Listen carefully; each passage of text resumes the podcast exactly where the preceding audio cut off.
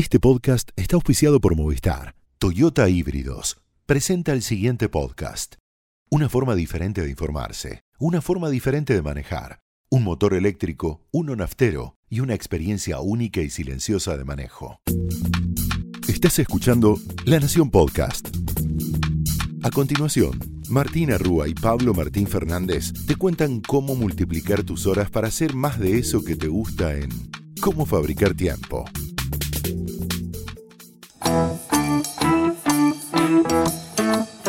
Bienvenidos a Cómo Fabricar Tiempo, donde te prometemos que si invertís estos 20 minutos vas a multiplicar tus horas para hacer más de eso que te gusta. Mi nombre es Martina Rúa.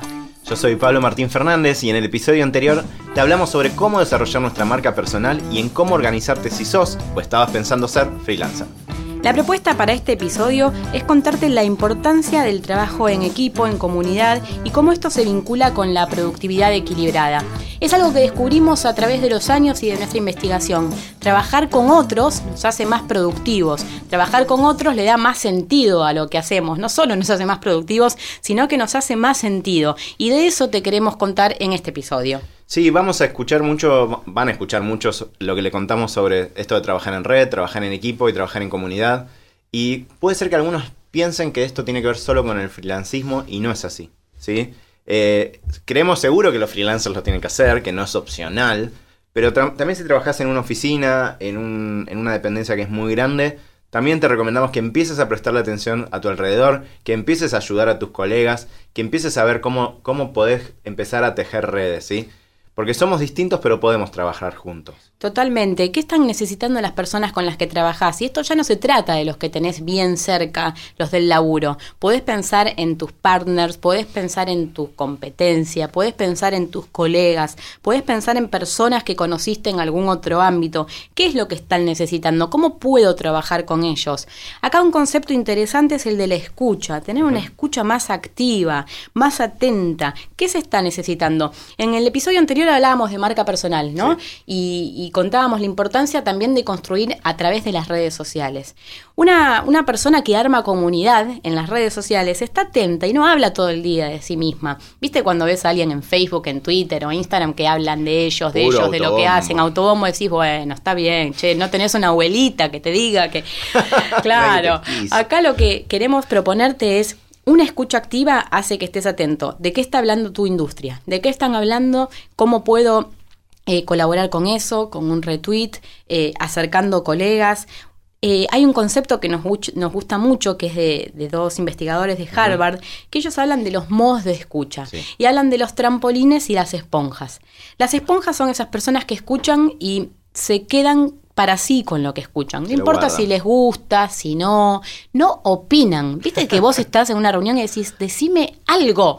¿Qué te, ¿Qué te parece de lo que estoy hablando? Bueno, nada, nada, nada. Y no necesariamente no les interesa, pero son personas que se guardan eh, lo que opinan de, esta, de esto. En cambio, los trampolines son personas que cuando te escuchan, uno siente que se puede balancear en ellas. ¿Viste qué distinto que es cuando una persona te escucha de verdad? Uno siente que decís, ay, gracias por escucharme. es que te dan ganas de decirle, me estás escuchando de verdad, no lo puedo creer. Se le ocurren ideas, se le ocurren acciones a tomar, se le ocurre cómo ayudarte, cómo ayudarse entre los dos. Claro, es una escucha con habla, es una persona que te escucha y va sumando, pero ojo, que no es ese que está todo el día metiendo su bocado, el que quiere decir, pará, porque yo tengo esto, porque, eh, ah, porque mi empresa hacemos esto. No, tiene que ver con escuchar lo que te están diciendo y ver cómo lo podés potenciar. Esta es una manera muy simple de armar comunidad. no sé si muy simple, no es tan simple escuchar así, pero es una manera que tenés muy a mano de armar comunidad. Tener una escucha más activa y ver qué es lo que, lo que el otro te está diciendo. Y el concepto es el de trampolín. Sí. Y se lleva muy bien con algo que hablamos en los episodios anteriores sobre esto de amigarnos con la tecnología y domarla. Parte de poder hacer una escucha activa es no estar con el celular en la mano mientras estás hablando con la otra persona. Eh, cada vez nos cuesta más y ya sabemos por qué. Ustedes escucharon los episodios anteriores, ya saben por qué. Entonces lo que proponemos es que hagas ese ejercicio. Eh, dedicarle a alguien 10 minutos enfocado es mucho más valioso que 30 prestando atención al celular y contestando WhatsApp a la vez. Entonces, eh, empecé a ver cómo se empiezan a entretejer estos episodios y los conceptos de los que te hablamos porque todo se relaciona.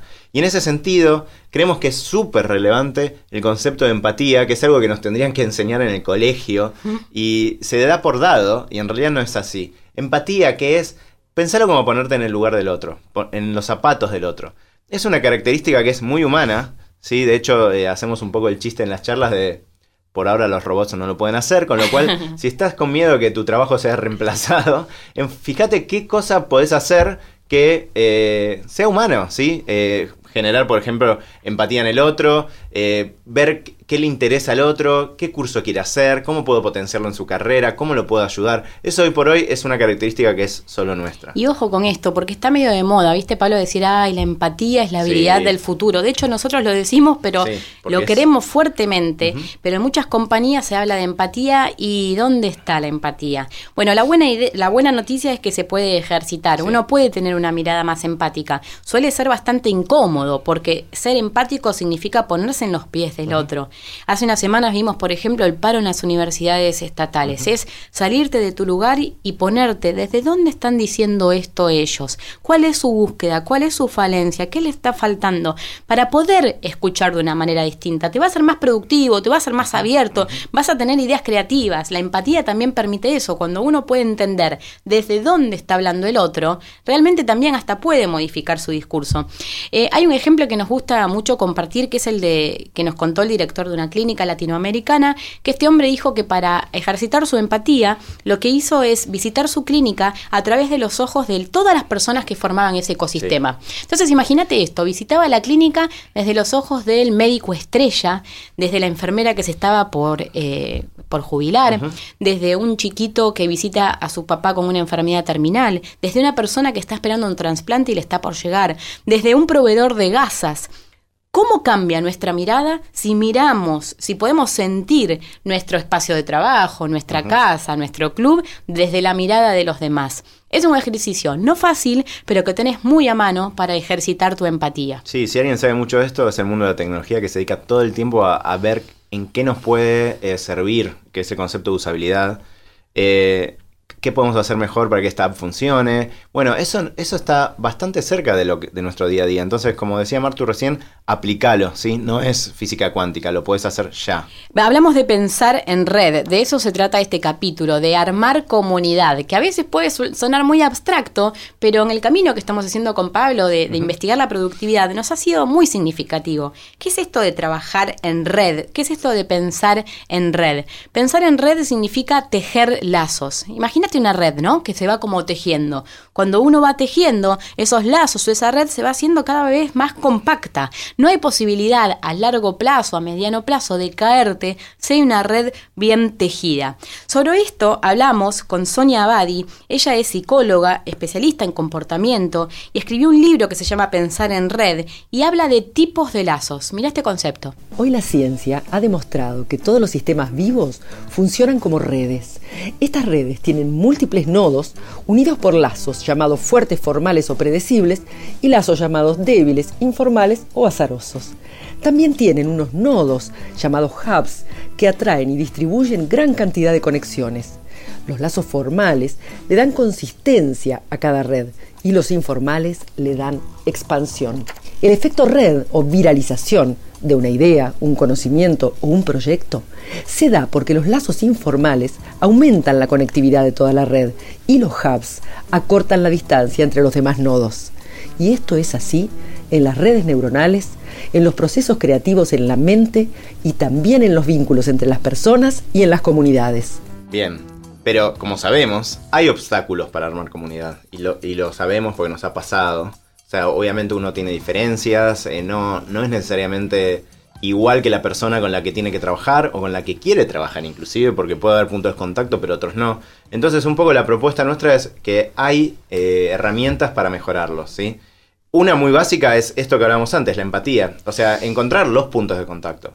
Tengo que trabajar con una persona con la cual por algún motivo me llevo mal. También se relaciona con el episodio anterior. Ver y tratar de encontrar ¿qué punto de contacto hay? Puede ser una actividad extra, digamos, laboral, como, no sé, jugar al fútbol, eh, le gustan las mismas series, y tratar de encontrar la manera en la cual podemos eh, hallar ese punto de contacto y trabajar sobre eso. Las comunidades virtuales eh, es algo bueno que puedes hacer, es algo que bueno por donde puedes empezar si sos tímido o Sí. retraído o algo. Bueno, arrancar una comunidad virtual. Eh, nosotros participamos de un montón, pero hay comunidades de todo, sea lo que sea lo que te dediques, puedes ir sumando y armando comunidad ahí. En el mundo del diseño y de la tecnología es, es bastante eh, usual verlo, pero seguramente hagas lo que hagas, hay un grupo de Facebook que nuclea a las enfermeras de tal lugar, a los jugadores de pelota de tal lugar. Bueno, armar comunidad también lo puedes hacer de manera digital. Sí, sí. Obvio que hay grupos en Facebook. eh, también hay una, una plataforma que se llama Meetup, que en el mundo de la tecnología se usa mucho. Y también de vuelta eh, en, esta, en esta tarea de cómo mejorar eh, estos desafíos de, que hay cuando queremos armar comunidad, también pensá en, en ir y no transformarte en un eventero, pero sí en ir a eventos, en Sí. ir a conferencias que tengan que ver con tu industria Sí. y en pasar un rato charlando con personas que de alguna manera son referentes. Como decimos a lo largo de los episodios, eh, eso pasa mucho más de lo que uno cree. Animate, ¿sí? Si sos muy tímido, ya, ya te hablamos de las comunidades virtuales, pero animate a ir a una charla de alguien y decirle, tengo esta duda y preguntársela directo a esa persona, de estar en los coffee breaks y buscar a la persona que te interesa. De vuelta, no te decimos que vayas a cinco eventos por semana, pero fíjate cuáles son los 3, 4, 5 eventos centrales de tu industria en el año y trata de ir, porque no solo vas a aprender, sino que posiblemente puedas empezar a generar esta comunidad. Abadi nos hablaba de tipos de lazos, ¿no? Hablaba de los lazos fuertes y de los débiles. Y en los débiles hay eh, mucha riqueza, hay mucha gente para conocer. Eh, un ejemplo que nos gustó referido a los lazos débiles y que te lo queremos traer porque nosotros lo usamos, bueno. tiene que ver con las reuniones con colegas. Nosotros lo llamamos reunión de comité. A mí me pasó esto, me llamaron a un grupo de WhatsApp, se llamaba reunión de comité. Yo no sabía quiénes eran hasta que empecé a mirar y eran todas compañeras de trabajo de hace casi 15 años. Fuimos compañeras, hoy cada una tiene una agencia de, comunicación, yo me vine para el lado del periodismo y ese grupo era para contrastar y para compartir el camino de eh, la vida laboral. Entonces en ese grupo de WhatsApp lo que hacemos es contrastar eh, presupuestos, nos pedimos contactos y hasta nos descargamos de más de una cosa. Y acá es donde prevalecen los lazos débiles, no son las personas de todos los días, son personas que forman parte de tu ecosistema, de tu comunidad, con las que podés contar. Entonces, ¿quiénes son esos colegas con los que te podrías reunir, con los que podés armar un grupo de WhatsApp, con los que podés generar una reunión mensual? Personas que puedas nutrir y que te puedan nutrir a su vez a vos. Bueno, además de WhatsApp, como decíamos antes, en, Facebook hay un montón de grupos. Nosotros estamos en grupos de periodistas, pero cada actividad tiene su propio grupo, con lo cual tranquilamente eh, dedicate un tiempo a encontrar en cuál te conviene sumarte. Y esto que decimos, y tiene que ver con, todo el episodio, la verdad que no sirve que lo hagas solo por vos. O sea, si te metes y lo único que haces es escuchás, te transformás en esta esponja de la que hablamos antes. La propuesta es que acerques material, que digas, bueno, encontré este trabajo y no, no lo quiero, lo, pongo acá, encontré este, este uh, PDF interesante con un informe y lo, y lo propongo al grupo. O sea, no, la verdad que en general es mucho más útil cuando vos también participás, ¿no? De ida y vuelta. Es que más de una vez pasa con colegas que no aparecen hace 20 años, esta cosa utilitarista de, hola, hace mucho que no hablamos, te quería pedir si tenés 908 contactos de, bueno, construyamos nosotros antes de pedir. Y esto realmente eh, garpa a corto, largo y a mediano plazo. Si vos querés construir comunidad, si una persona que construye también antes de pedir, porque va a ser importante también en, en- en esa red, en que sea realmente una, una red compacta donde te puedas impulsar en el futuro. ¿Qué dice Reid Hoffman? Que dice algo sobre esto, el fundador. Sí, tuvimos la posibilidad de hablar con el fundador de LinkedIn y él decía, eh, punto uno, que no lee ninguna propuesta que no sea referida de algún colega o conocido. Entonces esto también es importante, que vos refieras o recomiendes a alguien, tiene mucho valor. Sí. Hay mucha gente que no abre un solo documento sin, che, te mando esto porque esta persona la conozco y me pareció genial. Sé más solidario, o sea, seamos más solidarios en la manera que tenemos de recomendar, porque por ejemplo el fundador de LinkedIn si no no te abre ningún mensaje. Y otra cosa que dice es, propone un ejercicio muy doloroso, pero muy, muy efectivo, que es cuáles son las 10 personas a las que llamarías si hoy mismo te quedaras sin trabajo. ¿Quiénes son esas 10 personas a las que le dirías, mira, me pasó esto? ¿Qué hacemos? Y que la llames hoy, mucho antes de quedarte sin trabajo, ¿no? Personas con las que puedes ir tendiendo y tejiendo redes antes de que pase, y ojalá que no pase nada malo en la carrera, pero si pasa, ya vas a tener esa red completamente tejida. Sí, algo sabe de relaciones. eh, Sí, sí, me parece que algo sabe. Y ahora la propuesta que tenemos para vos es empezar a hilar todos los episodios que escuchaste hasta ahora. Si nos escuchaste salteados, te recomendamos que podés también salteado ir hacia atrás y decir, bueno, me interesó este, me interesa este. El concepto nuestro que proponemos es el de productividad equilibrada, es decir, no trabajar por trabajar, evitar este, este concepto de la rueda del hámster de trabajo y sumo trabajo. Ah, qué bueno, tengo un nuevo método para trabajar más. No. Tengo un nuevo método para, de alguna manera, fabricarme tiempo, que esa es nuestra propuesta, y encontrar el equilibrio entre el trabajo, la vida personal, el ocio, el descanso, el ejercicio. Sí, sabiendo que más de una vez no te va a salir y que no pasa nada, pero siempre preguntándote el para qué quiero tiempo. Vamos a hacer, o hicimos hincapié en eso y lo vamos a seguir haciendo eh, en el libro, en la fábrica de tiempo, en los talleres, cada vez que hablamos con alguien, mira, siempre decimos todo bien con los tips, con los consejos y con los gurúes que te vamos a presentar del libro, pero pregúntate para qué querés el tiempo, porque muchas personas gastamos a veces años o meses corriendo sin habernos preguntado para qué queremos ese tiempo. Por eso dedícale un buen tiempo, valga la redundancia, a preguntarte para qué querés, qué querés hacer, cuál es tu propósito. Sí, cuál es tu norte, cuál es tu master plan, decimos, ¿no? Y en base a eso, después sí pasamos a los bifes, digamos, a la, técnica.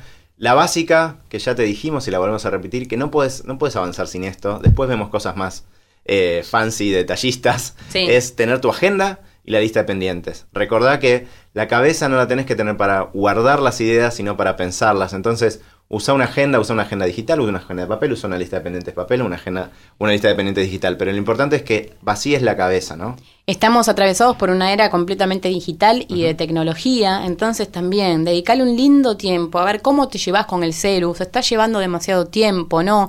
Pone a la tecnología a jugar a tu favor. Y hay cosas prácticas, como vimos en el episodio de notificaciones, cómo puedes hacer para que el celu juegue a tu favor y que vos no estés respondiendo eh, a su ansiedad. Así que dedicale un buen tiempo a poner el celular, la compu y todo el mundo digital a jugar a tu favor. Sí, te proponemos esto, que, que logres enfocarte. Enfocarte, como decimos, es un superpoder.